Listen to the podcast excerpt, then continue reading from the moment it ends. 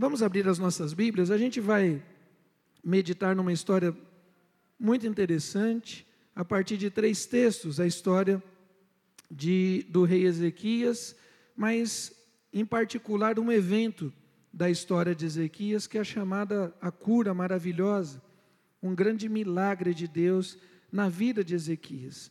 Quando a gente pensa no rei Ezequias, Ezequias foi o 15 quinto rei de Judá. Lembramos que o reino de Judá, o reino de Israel, permaneceu unido com Davi e Salomão.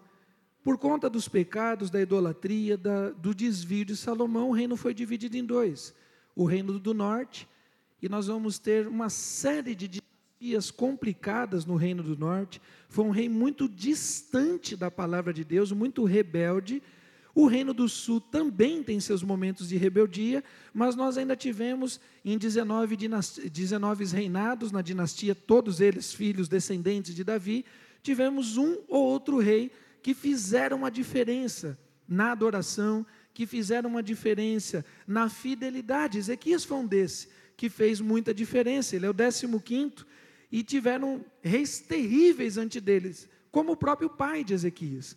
O rei Acás até então, o 14 rei de Judá foi o pior rei de Judá. Foi o rei mais perverso, foi o rei mais cruel, foi o rei mais idólatra, até aquela dinastia. Porque depois um neto direto dele, não, um bisneto na verdade, de Acás, neto de Ezequias, que é Manassés, vai concorrer com Acás para saber qual dos dois é o pior rei de Judá. Então Acás, antes de Ezequias nascer, foi um rei terrível. E vale a pena, antes da gente ler o texto, entender um pouquinho da história do pai de Ezequias, para que depois você entenda o valor do reinado de Ezequias. Acaso foi um rei absurdamente idólatra, rebelde e promíscuo, infiel a tudo que é possível e imaginável de pecados diante de Deus, acaso conseguiu cometê-los. Acaso ele pega os itens de tesouro os itens de louvor, os itens de adoração, aqueles elementos que significavam a presença de Deus, o incensário, a mesa da propiciação, o altar, ele pega todos aqueles símbolos de adoração e de intercessão, parte deles ele queima, parte deles ele vende, ele dá como suborno para tentar, no momento de guerra, ter um, uma parceria militar. Como ele não consegue, se livrar dos seus opressores, ele é atacado de norte a sul, literalmente. O reino de Judá está numa região central, os sírios descem e invadem, os edomitas que estavam na região mais a leste vêm e invadem, os filisteus que estavam mais a oeste vêm e invadem, ele recebe ameaças do Egito que está ao sul, é o caos, e ele não consegue se render à presença do Senhor. Tudo acontecendo na vida de Acás, e ele não consegue ouvir e entender a voz do Senhor. E ele faz uma série de aberrações. Além de vender a intercessão, além de vender a adoração, símbolos de intercessão e adoração, para tentar subornar, ele ainda faz uma loucura, porque ele pega e faz um conchavo com os assírios, os assírios que tinham acabado de cercar o reino de Israel, o reino do norte, e já estavam invadindo seus irmãos ele pega o inimigo dos seus irmãos, do, do povo de Israel, e se alia com eles. É uma loucura atrás da outra. Queima seus filhos em adoração a deuses estranhos, faz todo tipo de estátuas de imagem e distribui em pontos estratégicos de Israel, afrontando a Deus, e mesmo com o levantar de profetas e da palavra de Deus, ele não se emenda e Acas morre e nem enterrado no cemitério real ele foi, de tão ruim que o povo entendeu que era aquele reino. Mas nós não somos, muitas vezes, aquilo que nós recebemos de ruim do nosso país, dos nossos pais, dos nossos avós. A gente não precisa replicar aquilo que de ruim nós recebemos. E Ezequias rompe com isso. E Ezequias surge como um rei jovem e a primeira atitude, a primeira atitude que Ezequias tem é restaurar o culto. Veja, Ezequias pega um reino diminuído, as fronteiras de norte sul, leste e oeste foram diminuídas. Ele tem estrangeiros, de alguma forma, subjugando o povo. Ele pagava altos impostos aos reinos que colocaram vassalagem em Judá. E ele poderia, como monarca, para tentar resolver isso, fazer uma série de coisas. Qualquer rei comum, primeira coisa que restabeleceria era o exército. Vamos chamar novos soldados, vamos trazer novos, vamos treinar, vamos começar novas fábricas de fundição de ferro, vamos fazer novas espadas, novos escudos, novos arcos. Vamos precisar de mais dinheiro, vamos elevar o imposto da população para que a minha monarquia possa ter. Ele poderia ter feito uma série de coisas. Ele resolveu buscar a presença de Deus. E o texto vai dizer a gente pode até depois ir nesse texto lá de 2 Crônicas 29, que a primeira coisa que ele fez, no primeiro mês, no primeiro ano do seu reinado, foi abrir as portas para louvar a Deus. E ele precisou restaurar todo o culto. E olha, Ezequias ele faz um processo de restauração fantástica. Você que não conhece a história, eu te incentivo a ler. Porque há muito tempo o povo não cultuava a Deus, há muito tempo o povo não intercedia, há muito tempo não se lia a palavra, porque a casa, aquele pai de Ezequias, aquele rei louco, ele desviou, desvirtuou o povo da fé. E Ezequias foi restaurando todas essas coisas. Até os sacerdotes, os levitas, que há muito haviam abandonado seus ministérios. Ezequias foi e restaurou todas as coisas. E o texto bíblico diz que depois de muitos anos, Talvez só festas na época de Salomão se comparem, e a Páscoa só de Josué se compara a um culto de celebração que Ezequias fez. E Ezequias, inclusive, convidou os de fora, que era uma coisa louca, porque a Páscoa era restrita ao povo. Mas Ezequias estava com um nível de autoridade tal que ele convida as tribos vizinhas de Israel os seus irmãos que há muito tempo tinham se afastado, a tribo de Efraim, de Zebulon, de Manassés, e ele diz: venham todos louvar o Senhor. Foi um rei fantástico. Mas um determinado momento da sua vida, Deus olhou para a vida de Ezequias e diz assim: Ezequias, põe em ordem a tua casa, porque você vai morrer. Esse homem fantástico, que rompeu com a tradição da idolatria, que rompeu com a promiscuidade, que rompeu com a corrupção, que restaurou o culto, que estabeleceu a paz, que estabeleceu a verdadeira adoração, a verdadeira intercessão. Deus olhou para ele e falou: Ezequias, está na hora de você arrumar a sua casa, porque eu estou voltando, eu vou buscar você, Ezequias. E eu queria te convidar a ler esse texto, 2 Reis, capítulo 20. Naqueles dias, versículo 1, 2 Reis, capítulo 20, versículo 1. Naqueles dias, Ezequias adoeceu de uma enfermidade mortal. Veio ter com ele o profeta Isaías, filho de Amós, e lhe disse: Assim diz o Senhor: põe em ordem a tua casa. Vamos orar?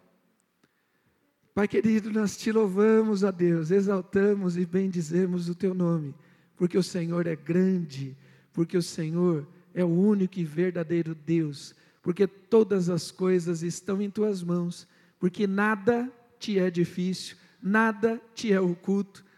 O Senhor em nada é pego de surpresa. A tua palavra diz que agindo Deus não há quem possa impedir. A tua palavra declara de maneira absurda que o Senhor tem nas mãos de maneira consciente todas as estrelas do céu, que o Senhor contabiliza todas as areias, os grãos de areias da praia. A tua palavra diz que o Senhor põe termo, que o Senhor põe ordem ao caos, o Senhor estabelece dias e noites, tempos e estações, o Senhor delimita o avanço do mar. Ó Deus, nem mesmo uma folha sequer de uma árvore cai sem a tua ciência, sem o teu saber e nós te louvamos porque cremos na tua soberania. Mas a tua palavra também diz que o Senhor é bom, que a tua misericórdia dura para sempre, se renova a cada manhã. A tua palavra diz que os teus pensamentos para conosco são de paz e não de mal, que os teus pensamentos, inclusive, são maiores do que os nossos, são absurdamente maiores, e que o que o Senhor deseja para nós é o bem maior. Então nós cremos na tua soberania e cremos na tua bondade. E pedimos a Ti que fale conosco, porque quando o Senhor olha para a vida de Ezequias e olha para a minha, e olha para a vida de cada um dos meus irmãos, e o Senhor avisa, e o Senhor é, denuncia os nossos pecados, o Senhor cobra justiça e juízo, e o Senhor fala, deveríamos nós dar ouvidos, que nós possamos ter mentes e ouvidos sensíveis à tua voz e que possamos reagir hoje à tua palavra. Ó Deus, nos ensina a arrumar as nossas casas, a pôr em ordem as nossas vidas. É o que eu te peço e agradeço em nome de Jesus. Amém? Põe em ordem a tua casa. Foi o que Deus falou. Voltando ao texto lá de 2 Reis, nós vamos ficar com três textos. Se você puder deixar sua Bíblia aberta, há três textos na Bíblia que falam sobre isso. 2 Reis, esse texto, capítulo 20, ele acontece, a escrita dele possivelmente antes do cativeiro. O texto de 2 Crônicas conta a mesma história, mas uma escrita depois do cativeiro.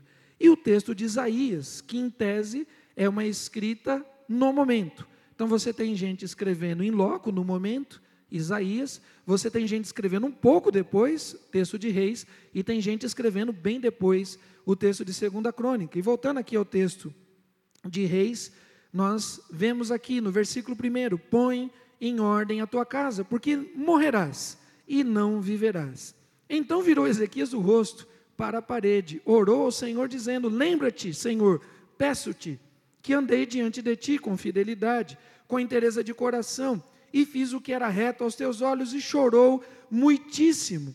Antes que Isaías tivesse saído da parte central da cidade, veio a ele a palavra do Senhor, dizendo: Volta e diz a Ezequias, príncipe do meu povo: Assim diz o Senhor, o Deus de Davi, teu pai: Ouvi a tua oração, vi as tuas lágrimas, eis que eu te curarei ao terceiro dia, subirás à casa do Senhor, acrescentarei aos teus dias quinze anos, e das mãos do rei da Síria te livrarei, e a ti, a esta cidade, e defenderei essa cidade por amor de mim, e por amor de Davi, meu servo. Disse mais Isaías: Toma uma pasta de figos, tomaram-na e puseram sobre a úlcera, e ele recuperou a saúde. Ezequias disse Ezequias disse a Isaías: Qual será o sinal que o Senhor me curará e de que ao terceiro dia subirei à casa do Senhor? Respondeu Isaías: Será-te isso da parte do Senhor como sinal que ele cumprirá a palavra que disse: Adiantar-se-á a sombra dez graus ou os retrocederá? Então disse Ezequias: É fácil que a sombra adiante dez graus. Tal, porém, não aconteça antes que retroceda dez graus. Então o profeta Isaías clamou ao Senhor e fez retroceder dez graus a sombra lançada pelo sol declinante do relógio de Acás. Queridos, esse rei Ezequias, que eu contei rapidamente a história do seu pai e como Ezequias iniciou a sua caminhada, ele recebe um aviso muito importante de Deus.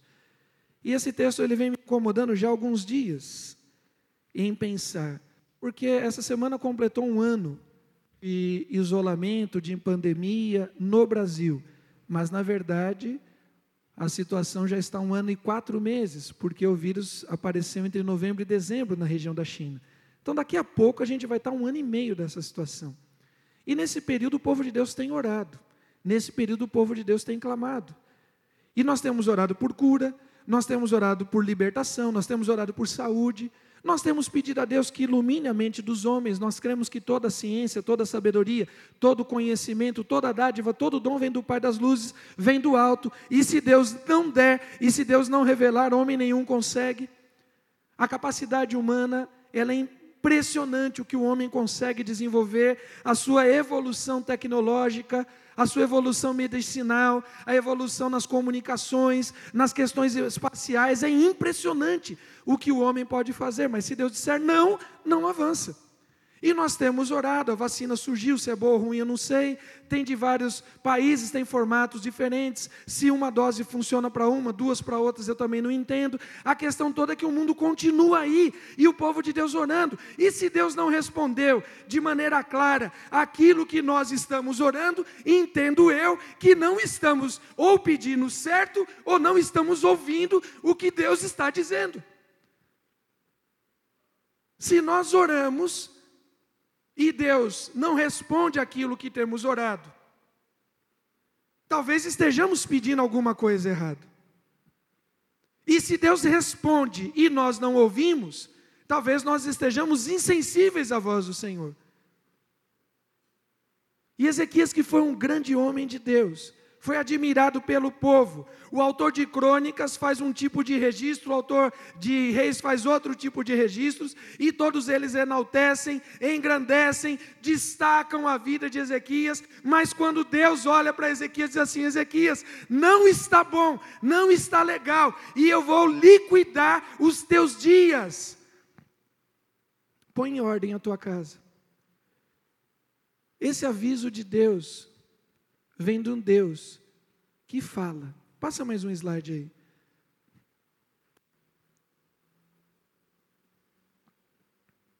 Deus tem falado de muitas formas. Deus tem falado de muitas maneiras. Volta mais um. E acho que eu pulei um. Adianta dois aí, deixa eu ver. Não, deixa lá no primeiro mesmo. É aí, deixa aí. Queridos, o texto de Hebreus vai dizer que, tendo Deus outrora falado muitas vezes e de muitas maneiras, Deus fala de muitas vezes porque Deus é insistente e porque nós somos teimosos. Tendo Deus outrora falado muitas vezes, Deus insiste. E Deus tem falado de muitas maneiras, e Deus tem se revelado. E houve um momento que Deus falou com Caim, disse assim: Caim, não está legal. Gênesis capítulo 4: Caim, por que, que teu semblante está caído? Por que, que você está com essa cara de ira? Por que, que você está desse jeito? Caim, se você proceder de maneira correta, você não vai ser aceito. Caim, por que, que você está com inveja de Abel, que é um adorador? Caim, por que, que você não se emenda? Caim, por que, que você não muda? Caim, o pecado bate a porta, na sua porta, mas cumpre a você, Caim, dominá-lo. Deus alerta Caim antes de Caim cometer a maior atrocidade da humanidade, matar o seu irmão e se tornar o primeiro assassino da história. Deus avisa Caim e Caim não dá ouvidos a Deus. Havia uma promessa que muitos entendem que o reinado estava prometido para a casa de Judá desde Jacó. Quando Jacó, antes de morrer, ao estender as mãos sobre os seus filhos, abençoa Judá e diz assim: Sobre Judá estará o cetro que guiará o meu povo. E todo mundo entende que o reinado nasce, o reinado davídico, o reinado messiânico, nasce nessa promessa de Jacó. Mas por uma conjuntura do tempo da história, o povo pede um rei, e naquele pedido de um rei nasce Saul como o primeiro rei de Israel. E Deus vai dizer a Saul que se Saul obedecesse, que se Saul caminhasse os caminhos do Senhor, 1 Samuel capítulo 13, se Saul andasse nos caminhos do Senhor, Deus confirmaria o reino a Saul. Não me pergunte como, está escrito. Como é que o reino estaria com Judá e ao mesmo tempo diz assim: Saul, se você for obediente, eu confirmo o reino a você. Deus unificaria as duas tribos, Saul casaria, não sei o que Deus faria. Mas Deus avisou a Saul, dizendo assim: Saul, anda nos meus caminhos, que eu confirmarei o teu reino. Saul se torna um promíscuo espiritualmente falando. Não obedece a Samuel. Quer tomar o lugar do profeta, o lugar do sacerdote, vai fazer sacrifícios quando não era competência dele. E Saul morre em desgraça, morre em tragédia, e numa batalha só, ele e os seus filhos todos morrem. E Deus avisa Israel: se diligentemente ouvirdes a minhas vozes e andares no meu caminho, então sereis o meu povo entre todos os povos, porque toda a terra é minha. Deus está dizendo assim: andem comigo. Êxodo capítulo 19, versículos 5 e 6, Deuteronômio capítulo, a partir do capítulo 27, capítulo 28, Deus vai dizer assim: essas são as bênçãos da obediência. Vocês serão bem-sucedidos por onde quer que andares se vocês ouvirem a minha voz. Israel não quis ouvir. Deus falando insistentemente, falando através dos profetas, falando através do, da, da criação. Deus fala através da criação. Deus fala através da Sua palavra, a ira de Deus se manifesta dos céus contra toda impiedade e toda perversidade dos homens, que, tendo conhecimento de Deus, não dão glórias a Deus, mas assumem uma postura obstinada de pensamentos doentios. Romanos capítulo 1, a partir do versículo 18. Porque o que de Deus se pode conhecer, Deus mesmo revelou, Deus mesmo manifestou. Porque, olha só, os atributos invisíveis de Deus, o seu eterno poder e mesmo a sua divindade são claramente anunciados desde o início da criação na natureza, pelo que os homens são indesculpáveis. Deus fala através da natureza, mas nós insistimos em não ouvir. E Deus está dizendo assim, Ezequias: o meu tempo com você chegou. Eu tenho falado, falado, falado, falado. Quer saber de uma coisa, Ezequias? Arruma a tua casa.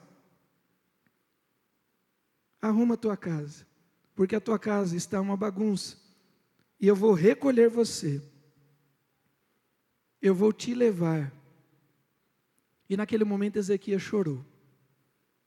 E Ezequias orou a Deus. Querido, Ezequias arrumou a casa de Deus, que a casa tinha destruído a casa havia fechado as portas do templo. E não tem, eu não estou fazendo nenhuma ligação com a lei do nosso estado de inibir os cultos. Esquece isso, eu não estou fazendo nenhuma ponte nesse sentido.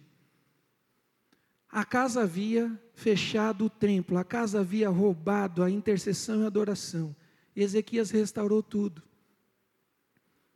As mulheres sabem disso muito melhor que os homens, os homens às vezes não valorizam essa atividade das mulheres nas suas casas, das suas mães, das suas avós, das suas irmãs. Quantas vezes se arruma uma casa durante um dia? Mulheres, me ajudem. Quantas vezes se arruma uma casa numa semana? Você consegue, você lavou a louça uma vez. Lavou a louça, deixou a pia brilhante ali, tirou tudo, guardou todas as coisas. Glória a Deus, aleluia. Agora não mais louça. É isso? E o pó da casa? E o pó? No calor, às vezes deixa a janela um pouco mais aberta, tal. Você limpa uma vez e quando chega tarde, a roupa passou uma vez está bem resolvida, né? É o dom da multiplicação, né? Aquela multiplicação que a gente vê na Bíblia dos pães, dos peixes, a roupa se multiplica, a louça quem diz que nunca viu multiplicação na sua casa é mentiroso. Se multiplica roupa, louça, tudo se multiplica. Ezequias arrumou a casa do Senhor uma vez. Talvez nunca mais mexeu com ela. E às vezes a gente acha que se apresentar diante de Deus uma vez, um culto mágico, um culto fantástico, um culto espetacular, eu me entreguei ao Senhor na hora do louvor. A palavra de Deus falou comigo na hora da pregação, a comunhão. E você acha que isso resolve a sua vida? Parece que Ezequias caiu nesse conto. Ezequias restaurou a casa do Senhor, abriu a casa do Senhor, restaurou o culto, trouxe de volta os itens, aqueles que foram destruídos, ele teve que refazê-los. O povo começou a adorar a Deus, ele trouxe os sacerdotes, ele trouxe os levitas. Foi um momento de festa, foi mais de um mês de festa. Leia depois o texto de 2 Crônicas, a partir do capítulo 30. Foi mais de um mês de festa o povo se alegrou, teve gente que zombou, mas teve gente que se converteu e se arrependeu, e houve um momento fantástico, um momento de encontro com Deus, um momento espiritual absurdo naquela geração, mas parece que foi um momento só, porque Ezequias cuidou da casa de Deus, mas não cuidou da casa dele. E o casamento e a família, e os recursos financeiros, e o cuidado com o corpo, e o namoro, e tantas coisas, Deus está olhando dizendo assim: não está bom. Ezequias, arruma a tua casa. O texto de 2 Coríntios, capítulo 6, versículo 1 e 2, tem um outro alerta, agora do apóstolo Paulo. E Paulo vai dizer assim: Nós, na qualidade de cooperadores com ele, também vos exortamos a que não recebais em vão a graça de Deus. Porque se diz: Eu te ouvi no tempo da oportunidade e te socorri no dia da salvação. Eis agora o tempo sobremodo oportuno, eis agora o dia da salvação. Eu, não consigo, eu não consigo imaginar uma fala mais gritante de Deus para a nossa geração do que essa pandemia. Não tem pregação, não tem louvor, não tem testemunho mais impactante do que essa pandemia. E Deus está falando, tendo Deus outrora falado muitas vezes, também de muitas maneiras. E nós não temos ouvido. E talvez com Ezequias a gente chore. E Ezequias se pôs a chorar quando Deus falou para ele arrumar a sua casa. E quando Deus disse que ele morreria. Passa mais um aí para a gente. Quando a gente olha a casa de Ezequias, ou melhor, quando Ezequias olhava a sua casa, ele via uma coisa. Quando Deus olhava a casa de Ezequias, Deus via outra coisa. Às vezes a gente se acostuma com a nossa própria bagunça.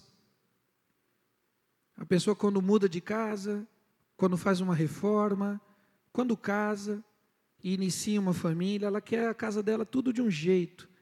Não deixa nada fora do lugar, não deixa nenhuma sujeira. Ela quer tudo organizadinho, mas com o tempo a gente vai relaxando, a gente não cuida mais assim como deveria cuidar da nossa casa.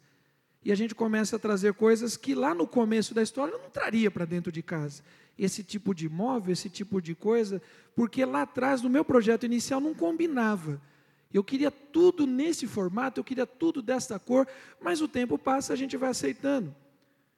O sofá, quando chegou, era um brinco não tinha nenhuma sujeira, você colocava até algum pano, você colocava até alguma coisa para cobrir, para que as pessoas pudessem sentar e não sujasse o sofá, e depois você só tirasse o pano e pudesse limpá-lo. Agora tanto faz, como tanto fez, o sofá já está todo rasgado, já derramou Coca-Cola, já derramou molho de tomate, já derramou Danone, já derramou resto de bolacha, o cachorro, o gato, isso, aquilo. Então já não faz tanta diferença.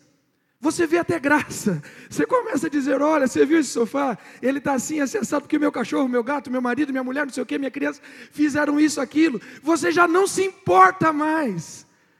A casa começa a ficar estranha de qualquer jeito. E você começa a encher de gambiarras. No começo você não admitia, mas agora você começa a fazer um monte de gambiarras. Você já não troca mais as coisas novas, o chuveiro, a torneira, qualquer coisa serve. Você se adaptou àquele sistema. Deus não. Deus não. E Ezequias continuava sendo bem visto pelo povo, assim como Davi também era bem visto durante nove meses entre a cobiça, o adultério, a mentira e o assassinato de Urias, o adultério com Betsabá. Durante nove meses o povo via Davi como um grande rei. E Natan meteu o dedo na cara de Davi e disse assim: Olha, você está em discordância com aquilo que o povo está vendo, porque Deus não vê como vê o homem. E Ezequias, que foi um grande rei, que foi um grande personagem, e que o povo tinha ele em alta conta, que restaurou o sacerdócio, que restaurou o ministério levítico, que restaurou o culto. Deus olha para ele e fala: Não está legal a tua casa. Não está legal. Ezequias, você vem fazendo algumas concessões. O texto de Apocalipse, a partir do capítulo 2, conta a história das sete igrejas. E essas sete igrejas, elas servem de metáfora, apesar que as sete igrejas são reais, elas existiram na história, mas elas também servem de exemplo, metáfora, ilustração para nós. Para a igreja de Éfeso, Deus vai dizer assim: conheça as tuas obras quase batendo palma. Olha, conheça as tuas obras, o teu labor, a tua perseverança. Eu sei que vocês estão ralando, eu sei que vocês estão trabalhando, eu sei que vocês estão ativos, eu sei que vocês estão nas principais avenidas, eu sei que vocês estão em todos os canais de televisão, em todos os canais de internet. Eu vejo que vocês estão trabalhando mais do que a geração anterior. Eu vejo que vocês estão fazendo congressos, simpósios, marcha, isso, aquilo e aquilo outro. Só tem uma coisa: tenho, porém, contra ti que deixaste o primeiro amor. Para a igreja de Laodiceia, ele vai dizer o seguinte: olha, vocês se veem ricos, vocês se veem abastados, vocês se veem bem vestidos. Vocês acham que são a última bolacha do pacotinho. mas vocês são pobres, cegos e nu, miseráveis. Seria importante que vocês comprassem de mim uma vestidura branca nova. Há um olhar de Ezequias para si mesmo, há um olhar meu para a minha vida, e talvez você também tenha um tipo de olhar para a sua vida. E quando Deus olhou para a vida de Ezequias, e quando Deus olha para mim e para a sua, talvez Deus está dizendo o seguinte: põe em ordem a tua casa. Põe em ordem a tua casa. Põe em ordem. Não está legal. Ah, Senhor, mas eu prego, eu danço, eu canto, eu visito, eu oro, eu expulso o demônio. Naquele dia me dirão: em teu nome fizemos isto, aquilo, aquilo outro. E Jesus vai dizer: Apartai-vos de mim, vós que praticais a iniquidade. Deus tem olhado e Deus não vê como vê o homem. Nos últimos 20, 30 anos, a igreja evangélica brasileira cresceu assustadoramente em números. E antes da virada do século, no censo dos anos 80, a igreja evangélica representava 8%. Na verdade, nada, 5%. 8 só vem em 90 e pouco. E a igreja cresceu. E a igreja enriqueceu. E Deus olha para a igreja e está dizendo assim: arruma a tua casa. Querido, nessa pandemia, será que nada te chamou a atenção? Na sua casa, afinal de contas, foi um tempo que a gente ficou mais em casa. Faz quase um ano e meio aí que eu não vou no cinema com a minha esposa. Faz dois anos que quase que a gente não sai de férias. Alguns lugares que a gente gosta de frequentar em família, a gente também não vai. Faz bastante tempo. Então a gente está mais em casa. E Deus tem falado, não é possível que Deus esteja falando comigo e com você dentro de casa. E Deus tem mandado a gente olhar como é que está o teu relacionamento com a tua esposa. Como é que está o teu relacionamento com o teu marido? Não é possível que Deus não te chamou atenção para isso. Você, homem de Deus, a sua esposa longe da fé. E o que, que mudou nesse período? Você, mulher de Deus, o teu marido, o que, que mudou nesse período? O casal com os filhos, crianças, adolescentes, jovens ou adultos. E Deus está dizendo: arruma o teu casamento, arruma a tua casa, arruma o teu namoro, arruma, põe em ordem, porque eu estou voltando. Se a gente não se atenta a essa mensagem, eu não sei. Que outra mensagem, tendo Deus outrora falado, muitas vezes de muitas maneiras, não sei que outra maneira, que Deus vai falar conosco. Nós precisamos, querido, atentar aquilo que Deus tem falado. E talvez Ezequias não imaginasse ouvir um negócio desse, talvez a nossa geração não imaginasse ter um choque de realidade como esse.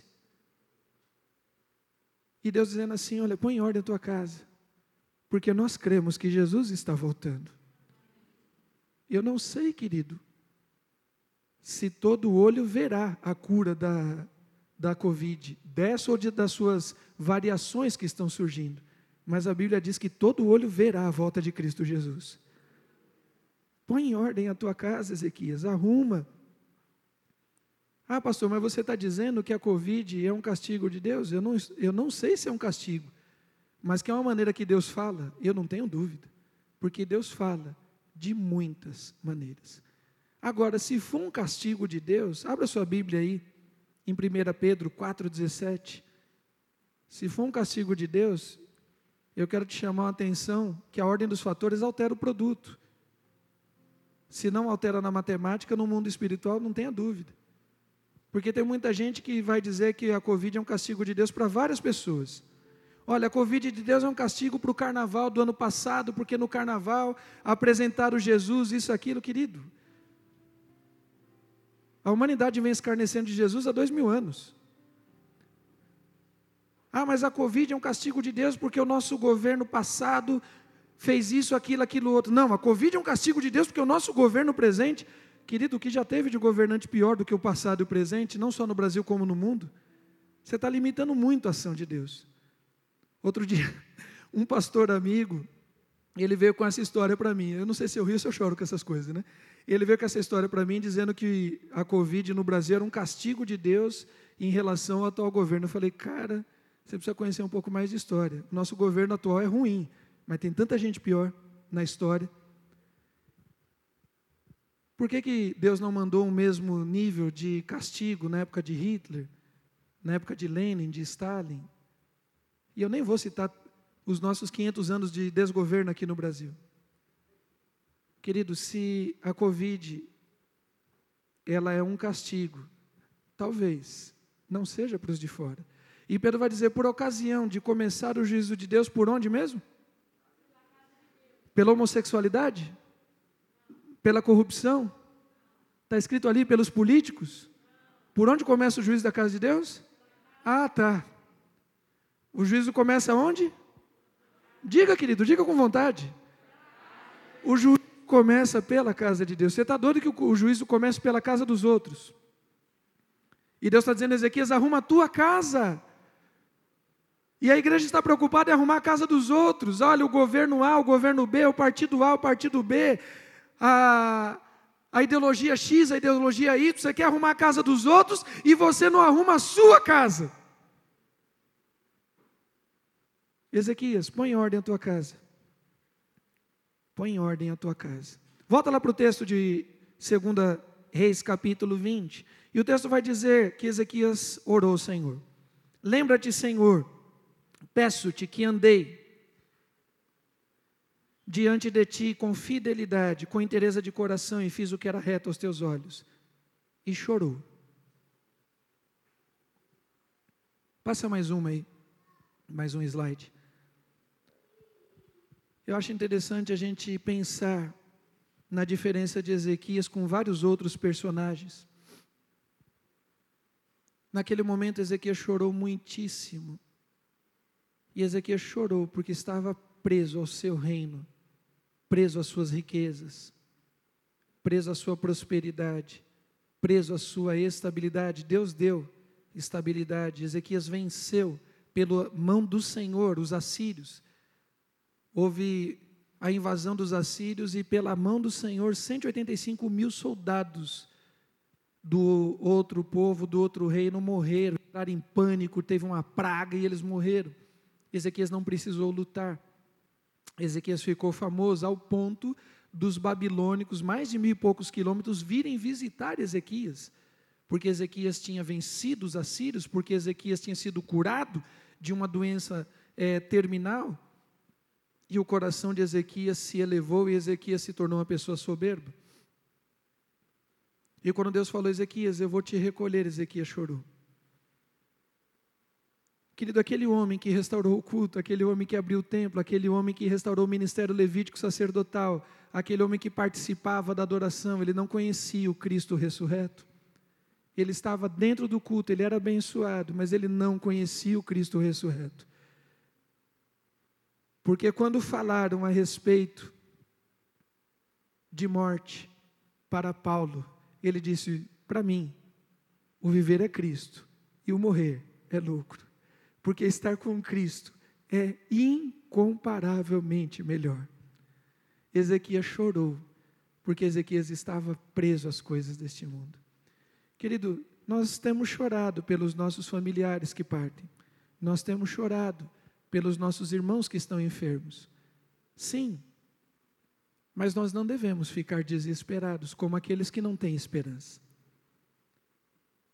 E eu vou fazer uma pergunta e que você deveria responder com sinceridade no teu coração: e se essa doença não passar? E se depois desse vírus vier outro? E se essa mortandade continuar se alastrando? Como está a tua fé, querido, em Cristo Jesus? Porque no ano passado estava mais distante. E apesar de nós louvarmos a Deus de uma maneira sincera e constrangida, por nesta igreja nenhum membro ter morrido de Covid, apesar de muitos terem pegado, a gente já teve irmãos que pegou duas vezes. Aí teve um irmão que me ligou, já saiu, tá? Da, da segunda vez, quando ele me ligou, ele falou, pastor, eu peguei pela segunda vez. Eu falei, cara, como você é positivo? A gente precisa de gente assim na igreja, gente positiva, gente para cima. E ele pegou duas vezes e Deus preservou a vida dele duas vezes. Mas poderia ter levado. Poderia ter levado. E qual foi a atitude minha? Qual foi a atitude sua? A de Ezequias, ele foi chorar. Parece o Kiko, né? Diz o texto que ele saiu para a parede e chorou. Eu lembro do Kiko do Chaves, né? Ele foi chorar. E ele vai dizer: Senhor, eu fiz tanta coisa. Eu fui tão bom nesse mundo que eu deveria ficar aqui mais tempo. E quando os discípulos do Novo Testamento eram presos, açoitados e torturados, os caras glorificavam a Deus, porque se acharam dignos de se parecidos com Cristo. E Ezequias, quando passa pela doença, ele chora desesperado, porque ele não quer morrer, ele não quer ter um encontro. E o cântico que nós cantamos aqui agora há pouco, diz que o meu redentor vive, e Jó, quando estava passando a sua maior miséria, ele disse: Eu vou me encontrar com ele, eu o verei. Esses meus olhos, nesse corpo transformado, não nessa carne podre, não em doença, não em miséria, num corpo novo, eu o verei, e o meu coração tem saudades. Jó tinha saudade de algo que ele não conhecia, e Ezequias não queria ir embora. Querido, será o que te prende nesse mundo? Diferente de Paulo, que declara que combateu o bom combate, está disponível. Diferente daquelas cinco donzelas, cinco virgens que estavam preparadas para a vinda do noivo. Diferente de Jó, Ezequias ficou choroso e pediu a Deus mais tempo de vida, e Deus deu mais 15 anos. Não vai ser tema dessa mensagem, mas nos 15 anos de vida de Ezequias, ele só fez em Aca. Deus curou Ezequias, sim. Ezequias teve uma nova chance, sim. Mas Ezequias só fez em Aca nos outros 15 anos. Nem sempre a cura é a melhor resposta. Nós precisamos estar preparados hoje para ter um encontro com Cristo. E Deus está dizendo assim para mim e para você: põe a tua casa em ordem. Põe a tua casa em ordem de tantos que foram embora, e daqui a pouco a gente vai estar batendo 300 mil nomes, meninos, meninas, homens, mulheres, adultos, idosos, no Brasil. Daqui a pouco a gente vai estar batendo sei lá quantos milhões no mundo. Deus deu mais uma chance para Ezequias. E Deus deu mais uma chance para mim. Deus deu mais uma chance para você. Por que Deus deu essa chance para Ezequias? Porque Deus é bom, a sua graça, a sua misericórdia e a sua bondade se renovam a cada dia. Por que Deus deu uma chance para você? O que Ezequias fez com a sua chance de vida? O que eu e você faremos? Cada um precisa dar uma resposta diante de Deus. E o, ainda aqui em 2 Reis 20, o texto diz, versículo 5: Volta e diz a Ezequias, príncipe do meu povo: Assim diz o Senhor, o Deus de Davi, o teu pai: Ouvi a tua oração. Ouvi a tua oração, vi as tuas lágrimas, e eis que eu te curarei. Ao terceiro dia subirás à casa do Senhor. Ezequias, que foi uma pessoa fantástica, no versículo 8 vai dizer assim: Qual será o sinal? Qual será o sinal do Senhor? Vai ser teimoso assim lá em Jerusalém. Deus curando, Deus libertando. Deus já tinha dado vitória para ele contra os assírios. Deus já tinha feito grandes coisas. E Ezequias continuava, mas ele vai me curar mesmo? Ele vai me restaurar mesmo? Tem certeza, Isaías? Que sinal você me dá para provar isso? Se Deus nos permitiu mais um dia de vida, esse é o sinal, querido. Você está vivo para louvar o Senhor. Outras coisas preocupam o nosso coração, sim, mas elas precisam ser secundárias. Todos nós temos contas a pagar, todos nós temos os nossos familiares mais idosos, mais sensíveis. Mas Deus nos preservou a vida para adorarmos o Senhor. Deus nos preservou a vida para anunciar aos povos que Jesus está voltando e Deus está dizendo hoje para mim e para você: põe a tua casa em ordem, em nome de Jesus.